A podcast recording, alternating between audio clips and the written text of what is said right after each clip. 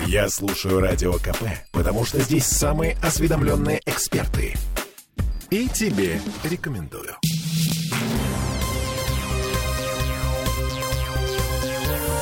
Темы дня. Импортозамещение в футболе в этой четверти часа задаемся вопросом, а что будет, если «Зенит» лишится легионеров? Смотрите, у нас 22 футболиста в основном составе. 14 игроков с российским паспортом и 8 иностранцев. Это после ухода украинца Ярослава Ракитского. А среди 8 иностранцев 5 бразильцев, один колумбиец, один хорват и один казах. А еще у нас есть гендиректор спортивного бюро без прокатов Сергей Соколов. Серега, привет. Привет. Здравствуйте, по паспорту русский. А, ну, слава богу, хотя бы здесь. ФИФА, смотри, ФИФА разрешил легионерам приостанавливать контракты с российскими футбольными клубами, причем в одностороннем порядке, и это выглядит как, ну, такое приглашение, типа, ребят, а, хотите, выходите. И многие этим уже воспользовались. Э, на прошлой неделе число вот таких людей, воспользовавшихся, оценивалось там в три десятка. Там э, Краснодар пострадал очень серьезно, из Локомотива ушел весь тренерский штаб, несколько футболистов. А что «Зенит»? Ну, давайте, во-первых, э, разберемся юридически. Э, то, что а, э, сказала ФИФА, и те директивы, которые вот сейчас произошли, не отменяют трудового права внутри Российской Федерации. И в любом случае взаимоотношения футболистов и клубов, они регламентированы прежде всего трудовым договором. То есть не надо думать, вот э, с учетом этой директивы теперь э, все просто так могут взять э, билет э, на самолет, ну если смогут его взять, и э, куда-то там уехать, улететь или вообще раствориться. В любом случае каждый конкретный футболист будет договариваться с э, каждым конкретным клубом. И здесь надо понимать еще две вещи. Если футболист расторгает э, договор по своему желанию, да, то, э, как правило, там никаких компенсаций э, от клуба ждать не приходится, а в некоторых случаях даже сам футболист э, может, ну, э, быть быть обязан, скажем так, клубу что-то выплатить. Но тут надо понимать, какие эти, каковы эти договоры, потому что, например, в хоккее бывало такое и неоднократно, когда сами хоккеисты платили клубу, чтобы, например, уехать там в национальную хоккейную лигу играть. Ну, потому что там были обязательства по контракту. Ну, слушай, так ну, что, зашибись. А... Пример с хоккеем вообще гениальный, потому что из хоккея убежал намного больше игроков, чем из футбола. Да, но это говорит нам о чем? Это говорит нам о том, что, а, а взаимоотношения этих хоккеистов с руководством этих клубов а, было выстроено довольно а, лояльно, ну, то есть им пошли навстречу. И я абсолютно убежден, ну, по некоторым а, игрокам я просто это знаю, что там даже были выплачены определенные деньги. Ну, то есть это м, такие, как это, человеческие взаимоотношения, назовем это так, да? А что касается вот, вот этой ситуации. И, соответственно, у, а, э, не закрывают дорожку сейчас хоккеистам обратно. Ну, то есть вот то, что расстались так с игроками, говорит нам о том, что дорожку не закрывают. Насколько уж это объективная ситуация, вопрос второй. А э, вопрос э, возникает экономический теперь. Вот после правового давайте про экономику поговорим. И самый главный вопрос звучит так. А зачем нам сейчас все вот эти бразильцы, э, там, высокооплачиваемые игроки, если, по сути, э, у больших клубов задачи какие? Выступать успешно в Европе. Ну, мы же постоянно слышим там, от руководства «Зенита», что выступление в Европе. В Европе мы теперь не, уступаем, не выступаем. Там, готовить кадры для сборной. Сборная теперь нигде не играет.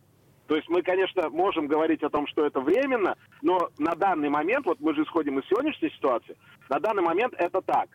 И теперь с точки зрения экономики, то есть оно и так-то было под вопросом.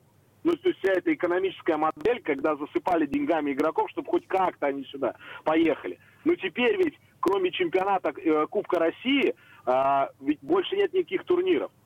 Угу, и, есть... соответственно, в, ч- в чем смысл тогда возникает вопрос?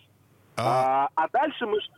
Да-да-да. А, ты предлагаешь вернуться в начало 90-х годов, в середину 90-х годов, когда у нас не было... Так а мы туда уже вернулись. Ни одного а легионера а на футбольном поле. А, и э, наш футбол как, каким-то образом как-то существовал и привлекал как-то болельщиков на трибуны. Да, и более того, были даже успехи на европейской арене, между прочим.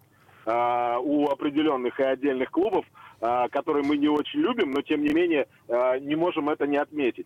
Следующий виток всей этой ситуации, он состоит в чем? Денег мало, а, и, условно говоря, там у госкорпорации, если эти деньги еще остались, и они могут финансировать, может быть, не в том объеме, как сейчас, но в меньшем, но все равно в большом. А те клубы, которые существуют на бюджеты областей и вообще регионов, которых 90% в российском профессиональном спорте, они на что будут жить?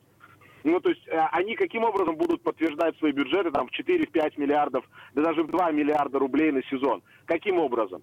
А каким образом они будут, соответственно, выплачивать э, э, деньги э, иностранцам, ну, если они там все не разъедутся, если, ну, как бы мы понимаем, да, сколько сейчас стоит курс, сколько сейчас стоит доллар, сколько стоит евро. Вообще в этой ситуации, что самое парадоксальное, э, в российский профессиональный спорт, ну, по крайней мере, спорт вот командный, да, хоккей, футбол, он как раз может прийти в ту точку, в которую давно должен был прийти.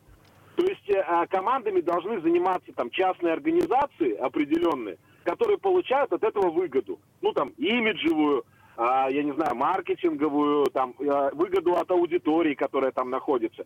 И, соответственно, каждый рубль, который выделяется на эту команду, он не как сейчас будет выделяться по звонку там условного губернатора в определенную компанию, потому что нужно помочь, иначе там тыры-пыры тра-ля-ля.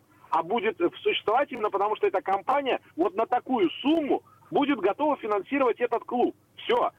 И, соответственно, тогда и зарплаты футболистов, хоккеистов, они а, придут немножечко, ну, как бы, в, они пойдут в другое русло. И разговор о том, что вот сейчас 90% игроков куда-то уедет, куда?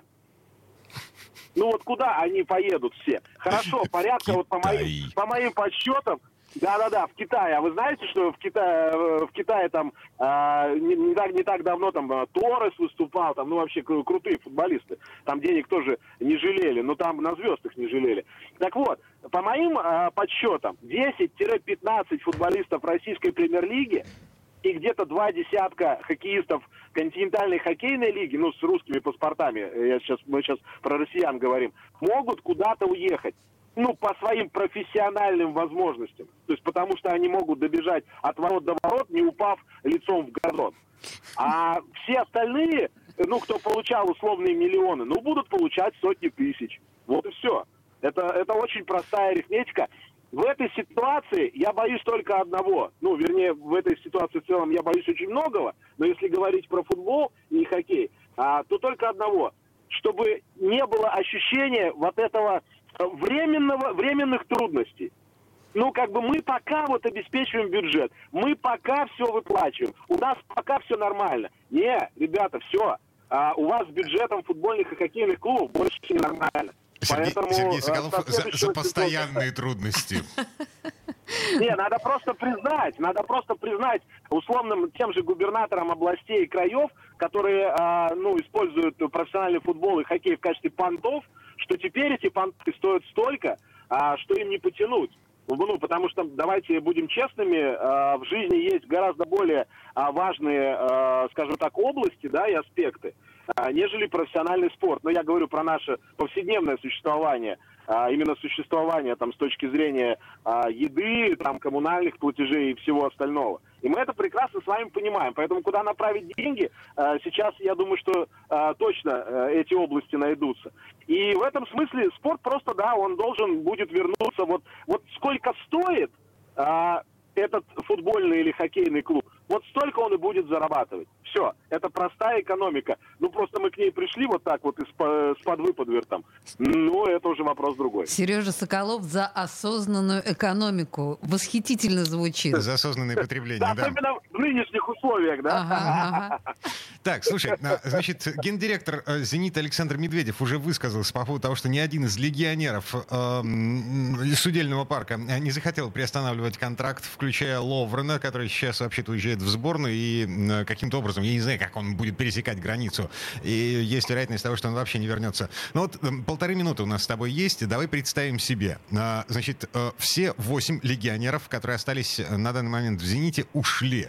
Мы выиграем чемпионат? А, во-первых, я думаю, что не только в «Зените», а если уйдут в «Зените», то уйдут э, во всех других клубах-лидерах. Это раз.